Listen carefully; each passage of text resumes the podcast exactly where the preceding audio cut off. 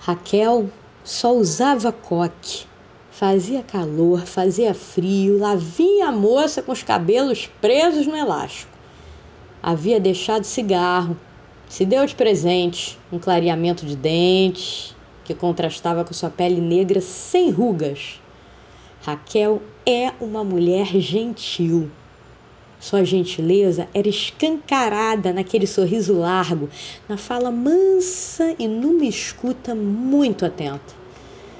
Não tinha pressa para falar, ânsia para fazer diário aos ouvidos alheios. Os problemas levava à análise ou deixava do tamanho deles no tatame onde ensaiava golpes de jiu-jitsu.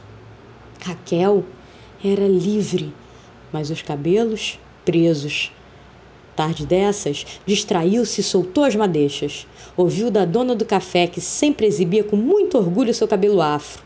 Tá linda! Deveria soltar mais seus cabelos. A partir do dia seguinte, Raquel deu folga para o elástico. Seus cabelos apareceram para o sol, para os olhos, para o mundo. No lugar de boa noite, Raquel postou uma bonequinha dando tchau.